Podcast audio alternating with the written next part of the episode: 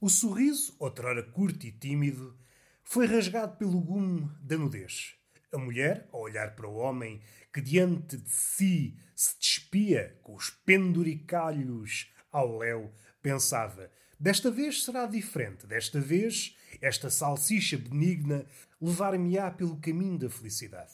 Contudo, o turno mudou, o poeta ou narrador que descrevia a cena. Será isto um verso? Sorriso outrora curto e tímido, rasgado pelo gume da nudez.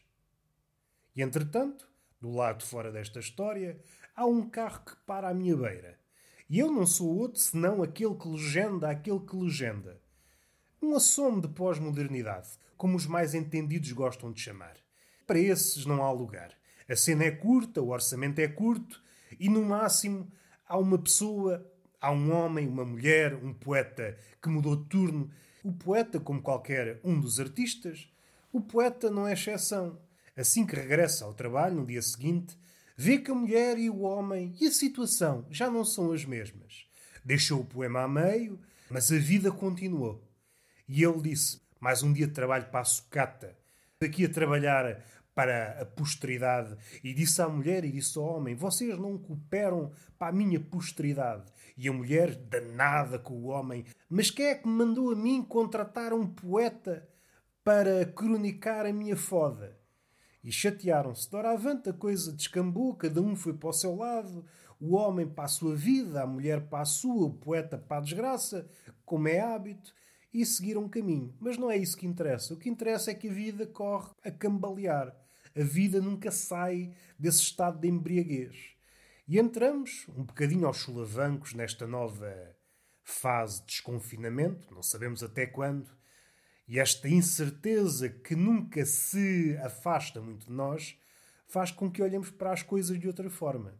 Aliás, o olhar antes da pandemia e o olhar na pandemia é totalmente diferente. Não sei se é melhor, se é pior. Provavelmente mais cínico. E nós já tínhamos alcançado diversas notas extraordinárias na Universidade do Cinismo. Contudo, melhoramos consideravelmente. E eu, que não sei fazer mais nada a não ser o costume, sento-me como das outras vezes, pego no caderno, pego no caderno e começo a rabiscar, olho para o lado. As coisas estão aparentemente iguais. Numa primeira leitura, as mesmas pessoas, as mesmas mesas, a mesma pastelaria. E regresso à folha. Tento escrever umas linhas. O ar fresco ajuda-me. E entretanto há um carro que passa, há uma fumaça e eu percebo que o ar fresco era apenas uma, uma forma de me entregar à ficção. As pessoas são as mesmas, mas não necessariamente as mesmas, dado que somos sujeitos à flutuação, nada permanece igual. Propensos à desvalorização. O corpo humano, ao contrário do que se diz, não é uma obra de arte. As obras de arte valorizam constantemente e nós estamos constantemente a desvalorizar. Se mais nada ficar da pandemia, lembrem-se disto. O nosso desapego ao velho. O velho é uma carta fora do baralho. O capitalismo, o neocapitalismo, o capitalismo de vigilância, o que vocês quiserem chamar, é uma mão toda trunfos. E nós, anteriormente mais lúcidos, diríamos: olha outra folha. Mas não, não somos as mesmas pessoas. Nós, ao darmos-nos conta que há uma mão toda trunfos, aproximamos-nos dela. Queremos guarida, queremos ficar ao lado dos vencedores. A verdade e a mentira é-nos indiferente. Regressemos à mesa. Regressemos à mesa, há várias pessoas, aparentemente iguais, contudo há diferenças. Sinto que envelhecemos muito. E a velhice não é só hum, aquela que está no olhar, nas rugas, é o cabelo que está mais branco. Foi um costume que se perdeu. Deixou-se de pintar o cabelo. Fomos vencidos. Pouca coisa permanece igual. Há aquele, não sei se apego, se vício da bica, da torrada, algo inalterável. Mudou tudo, morreram familiares, perderam-se ligações, trabalhos, mas há algo inalterável. É o galão, a torrada, a mini, até os bêbados são menos. Não sei o que é que aconteceu aos bêbados da minha vila. Se morreram, se mudaram de sítio, se foram para Marte à procura de bebida barata. Mas seja como for, as coisas estão ligeiramente diferentes. A mesma mulher que se senta na mesa do costume e que por acaso fica na esplanada, sorte dela, caso contrário teria de esperar mais umas semanas, está agora de cadeira de rodas. Ninguém lhe pergunta nada, o que é que aconteceu.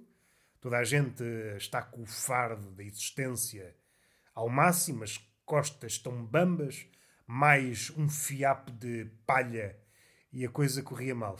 Cada um lida com a sua tristeza e assim vamos andando, acocorados, corcundas, uma posição que está longe de ser vertical. Não é por aí que nós queremos ir. Isto é apenas o cotidiano a falar comigo.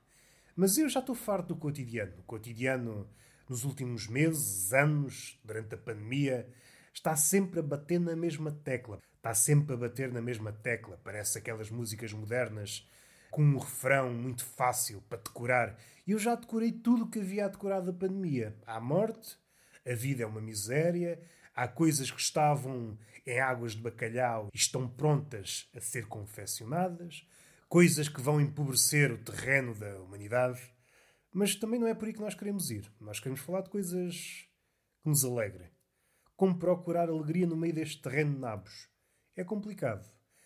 Em todo o caso, estamos em dívida para com a natureza. É isto que a pandemia nos ensina. Se é verdade, por que é que não acordamos, ou à meia da tarde, para não atrapalhar a agenda Talvez não seja disparatado jogar uma moeda para cada árvore. Talvez não seja disparatado eu sair de casa e depositar uma moeda em cada árvore. Já que estou em dívida para com a natureza, a sorte é que há cada vez menos árvores. Felizmente, graças ao Bolsonaro e a outros como ele, há cada vez menos árvores. Contrário, não conseguia dar dinheiro a tanta árvore. No dia em que não houver árvores, repete-se o mito de aquele mito do rei esfomeado que cortou a árvore sagrada e que depois teve uma punição. A fome acabará por nos comer. Este foi o caminho da, da dívida. Saldar a dívida. Pagar a cada árvore a dívida que temos com a natureza. No entanto, a realidade chega numa segunda vaga e ao chegar a casa percebemos. Talvez as árvores não façam uso do dinheiro. E voltamos para recolher as moedas. Não contem isso a ninguém, senão, às tantas, já não está lá nada. Ou as lebres, ou as pegas.